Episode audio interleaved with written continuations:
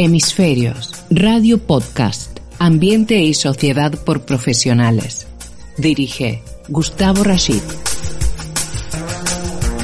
La importancia de la investigación el desarrollo tecnológico y por supuesto la innovación tienen tanto que ver en eh, lo relacionado a ambiente y sociedad. Fundamentalmente en lo que nosotros hemos llamado las consecuencias del cambio climático, que son, eh, como lo hemos dicho en numerosos programas eh, de nuestros hemisferios, lo que termina de alguna manera impactando en la gente, en la sociedad hemos transitado y tenido muchísimos testimonios pero hoy claramente vamos a hablar con eh, no solamente una profesional que tiene que ver con el tema, sino también con eh, una colaboradora de hemisferios.info de nuestro periódico digital.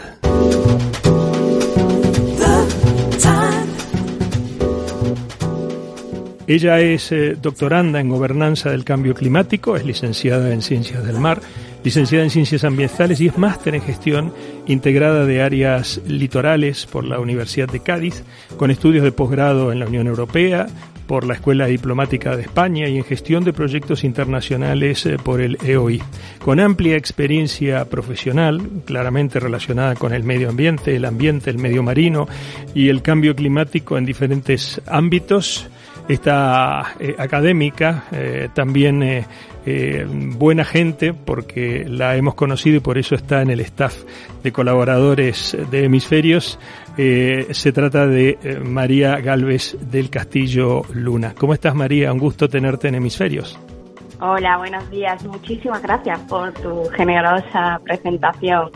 Pues estoy muy bien. ¿Tú qué tal? ¿Cómo estás? Bueno, estamos muy bien aquí, con muchas ganas de hablar contigo porque hemos estado eh, participando o has estado participando de algunos otros programas en donde eh, claramente dijimos, oye, tienes que hacer un hemisferios con nosotros para poder charlar, para poder de alguna manera, eh, digamos, entender un poco más entre todos y de eso se trata.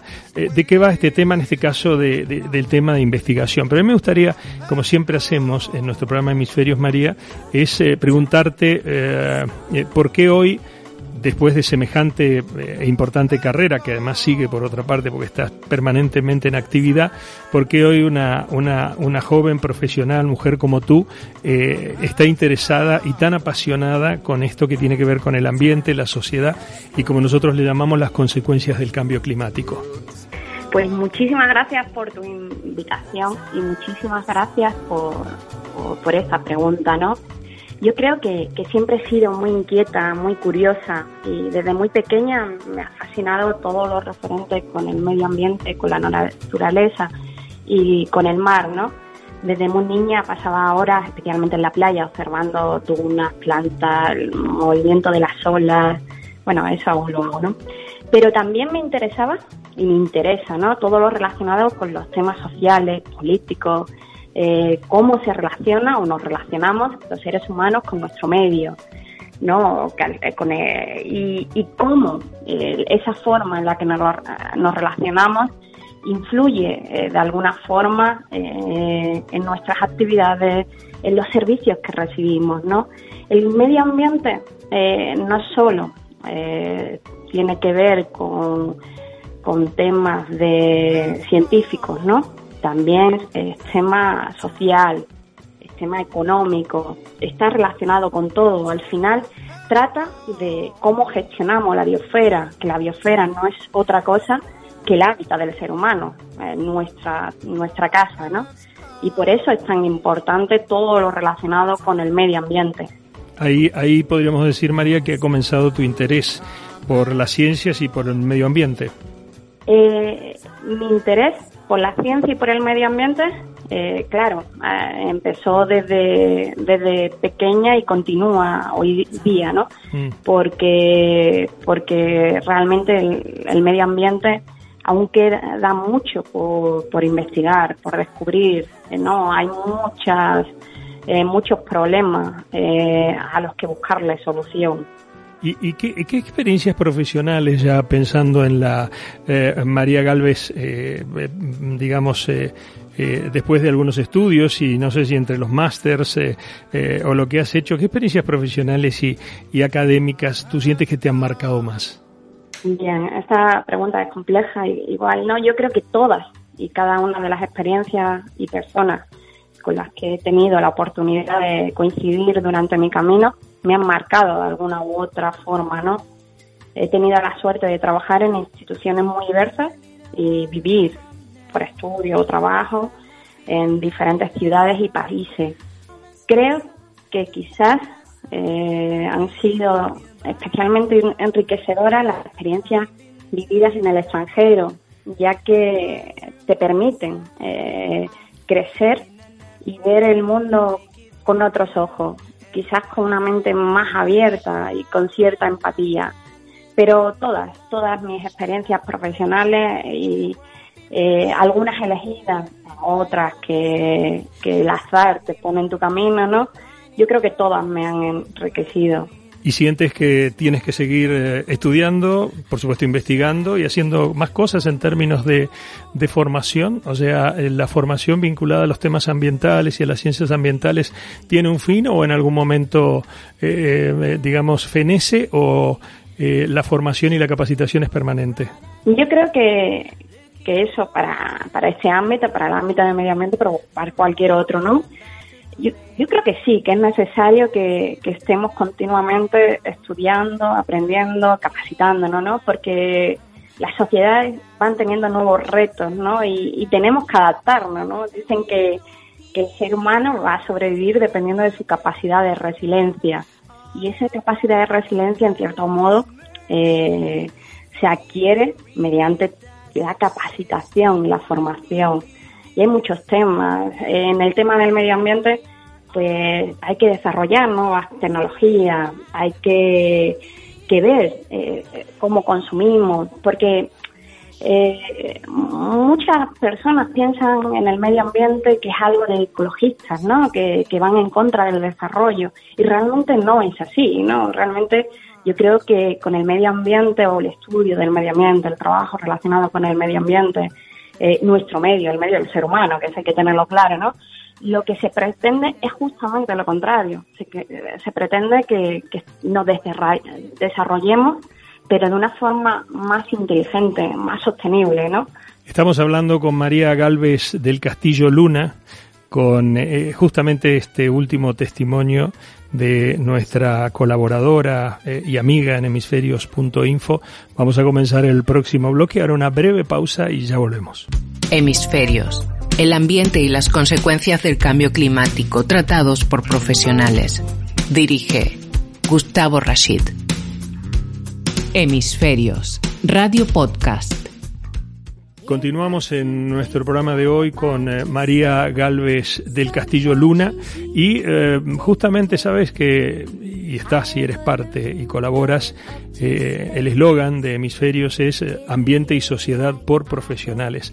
Hiciste una distinción, María, que es la que pregonamos permanentemente, que el cuidado del medio ambiente, el cuidado del ambiente, no lo enfocamos nosotros desde el punto de vista del reclamo, del reclamo sin propuesta, eh, como suele pasar desde algunos sectores eh, ambientalistas, eh, yo le llamo ultras, sino que enfocamos todo lo que tiene que ver con el cuidado del ambiente que además repercute en la sociedad global desde las propuestas de los profesionales. la idea es justamente, o sea, todo el mundo quiere prohibir no pescar aquí, no hacer tal cosa aquí, todo, en lugar de regular para crecer y para poder generar, en términos a lo mejor de economía circular, las actividades eh, necesarias y suficientes que, por supuesto, preserven y cuiden el ambiente, pero que también de alguna manera dejen que la sociedad se desarrolle en términos de trabajo, producción, etcétera. ¿Cuál es tu opinión al respecto de, esta dicotomía entre el ambientalismo ultra y el de las eh, propuestas eh, desde los profesionales con las soluciones concretas? Sí, yo creo que si bien el activismo social es importante, porque ayudan a impulsar políticas, ¿no? Eh, creo que es interesante de que haya ese debate en la sociedad, ¿no? De personas que se movilizan, pero mucho más importante son las propuestas, la búsqueda de soluciones científicos, profesionales, y, y, en, y en esa batalla estamos todos, o sea, estamos toda la sociedad, ¿no? Desde las empresas, eh, instituciones públicas, asociaciones ambientalistas, investigadores, eh, expertos, todos, todos tenemos, estamos, eh, tenemos que trabajar en común eh, porque es un problema que tenemos todos, ¿no? Yo, yo creo que lo de criminalizar a, a un grupo o, o ensaltar a otros tampoco, ¿no? Yo creo que todo es importante, todo es importante, porque a lo mejor si eh, con, con, propuestas tímidas que no salen de un, de un artículo científico, no se moviliza, eh, no llega a los estados, no llega a, a, las instituciones, ¿no? También es necesaria esas inquietudes que parten de la sociedad, ¿no?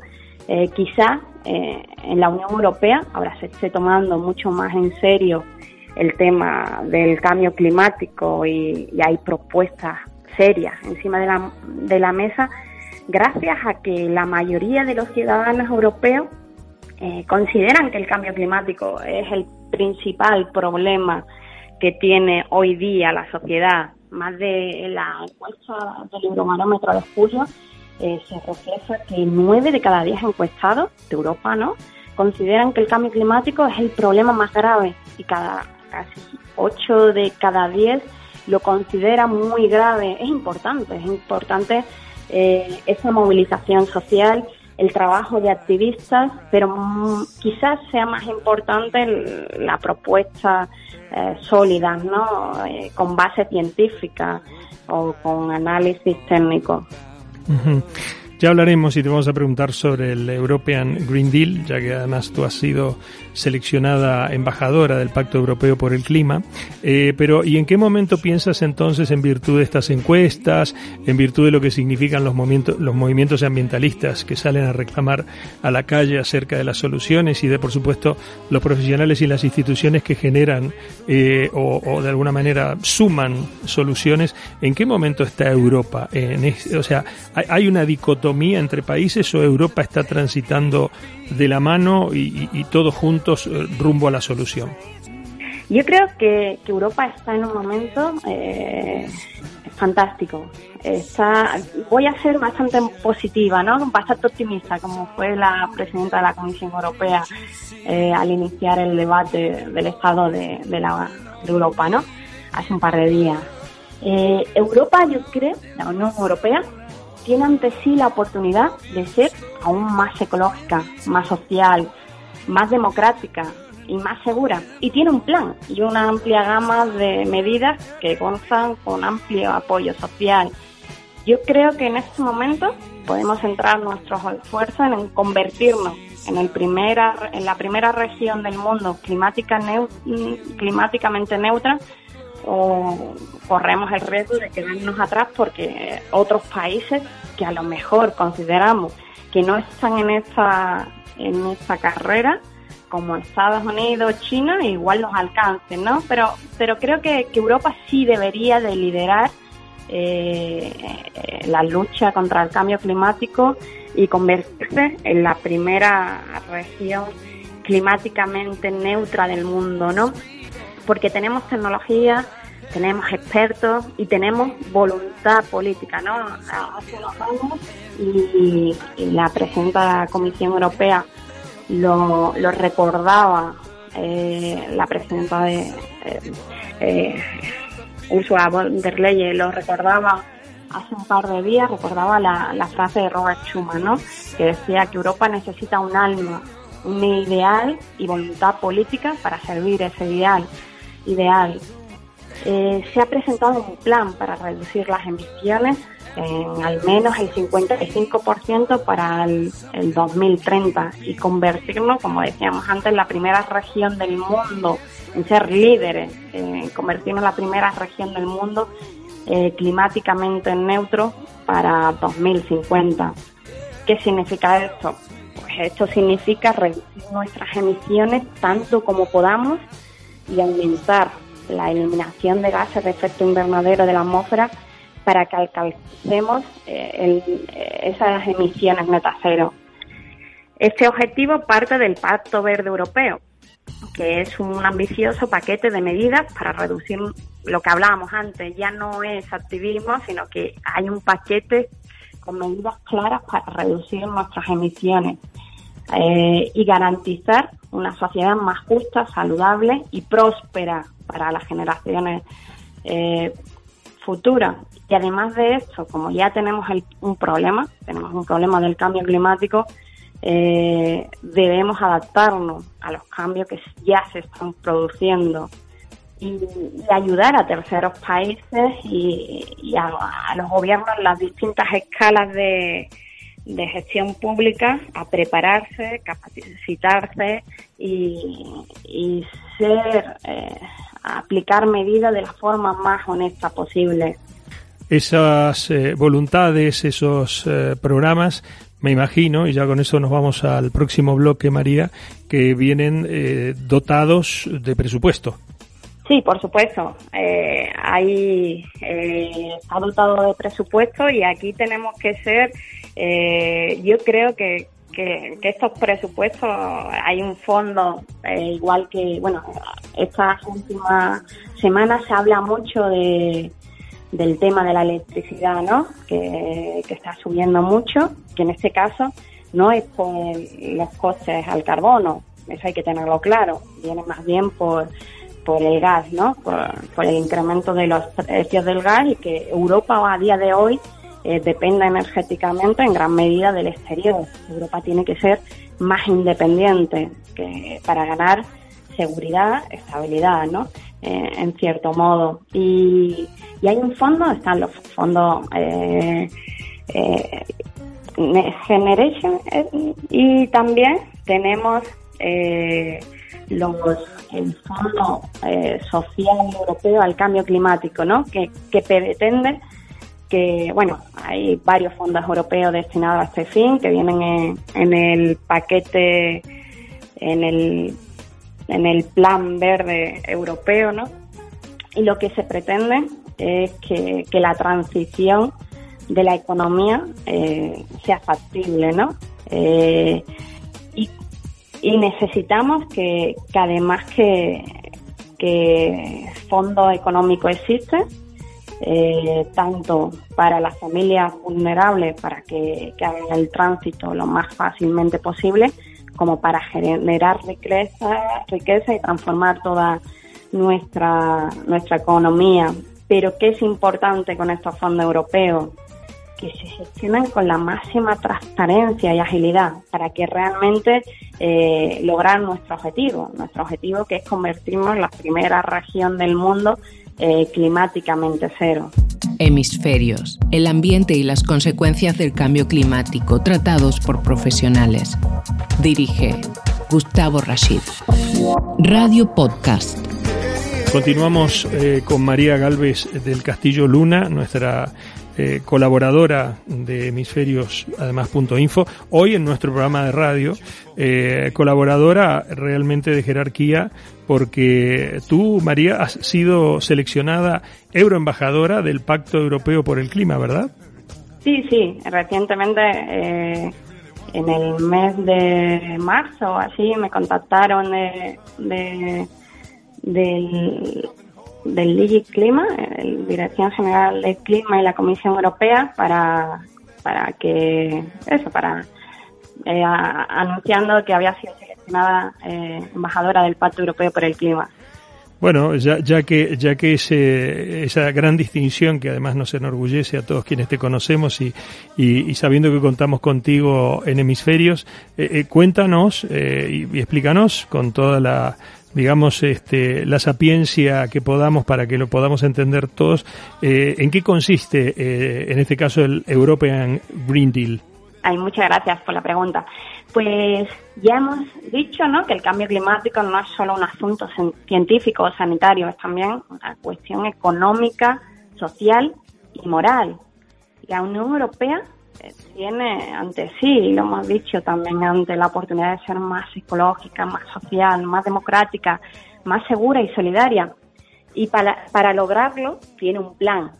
y este plan tiene una amplia batería de medidas que además gozan de, de amplio respaldo social. ¿no? Los europeos consideran que el cambio climático es un problema grave y que necesitan respuestas, necesitan soluciones. Pues bien, eh, con el Pacto Verde Europeo, que es un ambicioso paquete de medidas destinado a reducir las emisiones de gases invernadero a cero y garantizar una sociedad justa, saludable y próspera, eh, la Comisión Europea se esfuerza por hacer de Europa la primera región climáticamente neutra del mundo. Eh, también está respaldada por la Ley Europea del Clima, que brinda en una legislación vinculante que es tan importante, ¿no? Que es de obligado cumplimiento. El compromiso de la Unión Europea con la neutralidad climática y establece objetivos entre ellos hay un objetivo intermedio de reducir las emisiones netas de gases de efecto invernadero en un 55% como mínimo para el año 2030. Quedan apenas nueve años. En comparación, esta reducción de emisiones del 55% es en comparación con los niveles de gases de efecto invernadero que teníamos en 1990. Estas propuestas se pueden resumir así de una forma muy breve en aplicación del comercio de derechos de emisiones a nuevos sectores y refuerzo del actual régimen de comercio de derechos de emisión de la Unión Europea, el mayor uso de energías renovables, esto es muy importante, mayor eficiencia energética y, disminución del consumo, el despliegue más rápido de los modos de transporte a, otros transportes bajos en emisiones y, y de las infraestructuras y los combustibles para sostenerlos, ¿no? Un ajuste de las políticas fiscales a los objetivos del Pacto Verde Europeo, medidas para evitar la fuga de carbono, instrumentos para preservar y, y potenciar nuestros sumideros de, naturales de carbono, ¿no? Un sumidero de carbono natural que muchas veces eh, yo todavía hablaba con mi madre y me decía, pero niña, ¿por qué habla tan raro, no? Que es un sumidero de carbono. Digo, bueno, a ti te encanta ir a las marismas de Doñana, pues mira, esos humedales es un fantástico eh, sumidero de carbono. Tenemos que protegerlo y saber que ellos nos protegen a nosotros. Una cosa tan sencilla como, como un bosque o, una marisma consumideros de carbono. Lo que se pretende, por tanto, es lograr, eh, o lo que el Pacto Europeo, Verde Europeo pretende es lograr que las personas tengan un buen nivel de vida y esto es importante. No queremos que la gente eh, viva como en la prehistoria. No, queremos que las personas tengan un buen, o el Pacto Verde Europeo pretende que las personas tengan un buen nivel de vida, eh, pero sin niveles insosteniblemente altos de emisiones de gases de efecto invernadero. Y esto es factible. De hecho, que, mucha gente no lo dice y piensa que, luchar contra el cambio climático va en contra de la economía y eso es mentira, es falso, totalmente falso eh, de hecho, en los últimos 30 años, el Producto Interior Bruto de la Unión Europea se ha incrementado un 60%, mientras que las emisiones de dióxido de carbono se han reducido en torno a un 25%. No podemos seguir desarrollándonos, eh, nuestra economía eh, puede seguir en niveles altos y los ciudadanos con un buen nivel de vida, mientras que, que nos transformemos en una economía eh, más saludable, con menos dióxido de carbono. Eh, María, el cambio climático, y ya nos quedan unos cinco minutos de programa, ¿es el único problema medioambiental que tenemos eh, la sociedad global? No, desafortunadamente no. El cambio climático es solo uno de los muchos problemas que enfrenta a la sociedad y, y, nuestra y la biosfera, ¿no? Nuestra casa, por así decirlo. Eh, supongamos que, hemos dicho todo esto del Pacto Verde Europeo, que es fantástico. Eh, supongamos que logramos reducir a cero las emisiones de gases de efecto invernadero.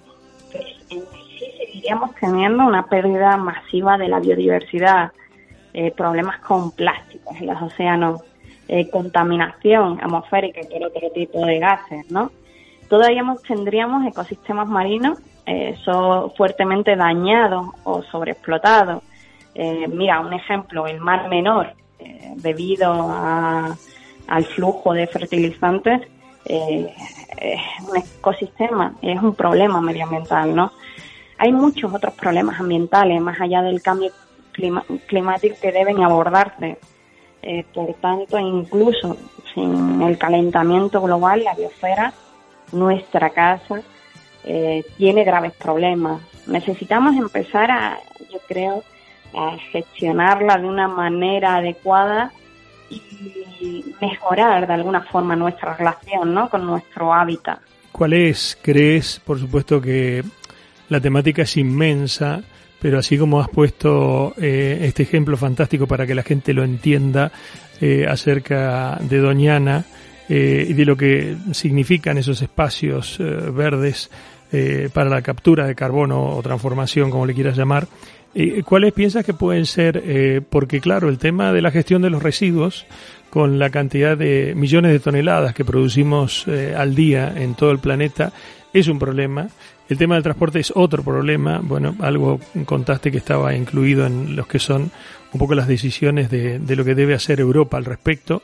Eh, pero a mí me preocupa mucho el cumplimiento de los países, ¿no? Estamos muy cerquita eh, del, deadline de los objetivos de las reducciones de emisión de CO2, etcétera, pero a veces creo que, como lo hemos dicho tantas veces en el programa, los países eh, no cumplen sus objetivos, sus compromisos, eh, o de alguna manera no hay un ente fiscalizador, no sé si en Europa sí, pero a nivel internacional no, que pueda ser capaz de medir todo eso. Así que fundamentalmente las grandes potencias siempre siguen eh, de alguna manera violando o tergiversando o modificando algo que aunque pareciera que es eh, simplemente un número, es un número que nos puede llevar realmente a vivir muy mal en, las próximas generaciones.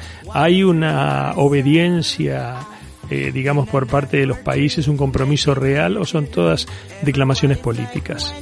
Pues hay de todo, yo creo, ¿no? Pero sí es verdad que en los últimos años vamos a ser optimistas, ¿no? Bueno, hay que, tenemos que ser optimistas. Está cambiando un poco el sentido, ¿no? Y sí que cada vez eh, es más responsable. Obviamente, eh, el Acuerdo de París, eh, los objetivos no son vinculantes y tampoco hay ninguna institución a nivel global, como bien has dicho, que, obligue a, las naciones a actuar, ¿no? a cumplir con ciertos objetivos.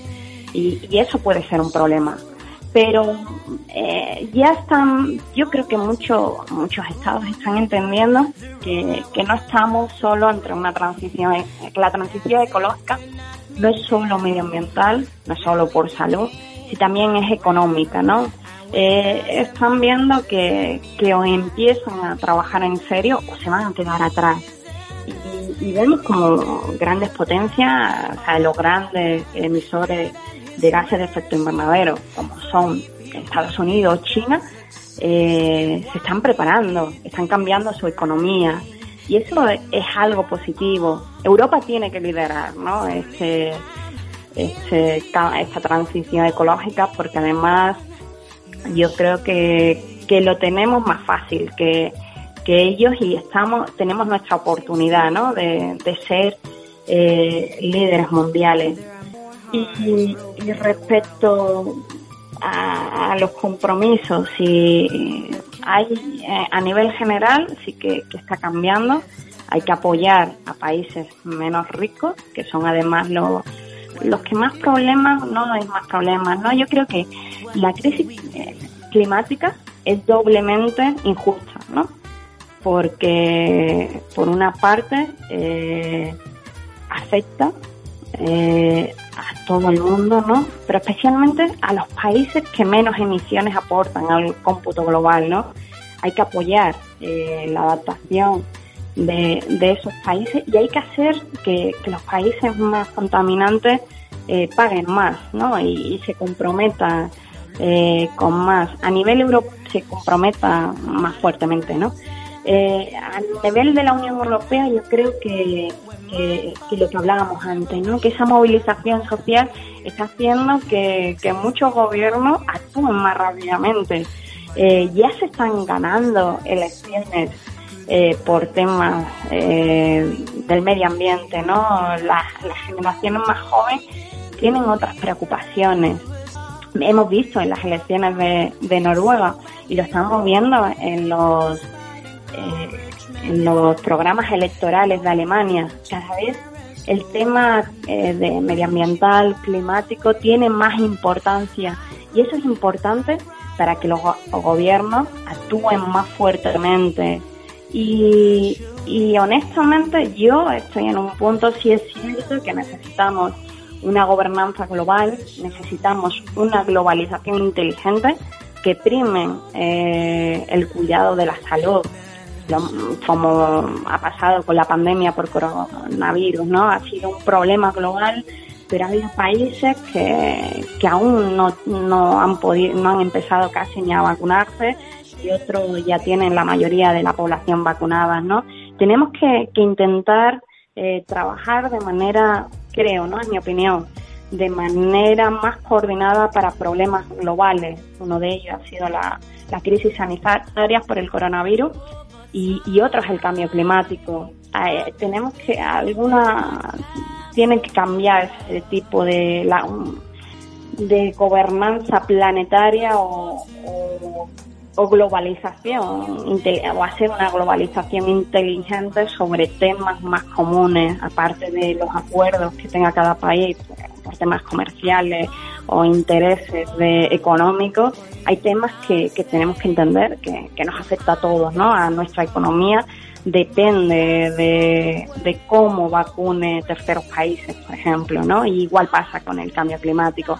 Nosotros dependemos de qué emita eh, terceros países y otros países dependen de, de, nuestras emisiones también, ¿no? Porque al final los efectos van a ser eh, los, eh, los, los efectos provocados por el cómputo global. Vergamos por ello, eh, nosotros también creemos que hace falta una gobernanza de la sociedad global que ordene todo esto, ya que no se trata eh, de un problema focalizado en algún lugar del mundo, sino que se trata de un programa de, un problema eh, claramente universal. Ustedes la escucharon, es María Galvez del Castillo Luna, nuestra colaboradora en hemisferios.info, hoy en nuestro eh, radio podcast eh, de hemisferios y por supuesto en la difusión de este programa a través de la radio. Gracias María por estar. Muchísimas gracias por la invitación. Hemisferios. Hemisferios. Ambiente y sociedad por profesionales. Dirige Gustavo Rashid. Hemisferios. Radio Podcast.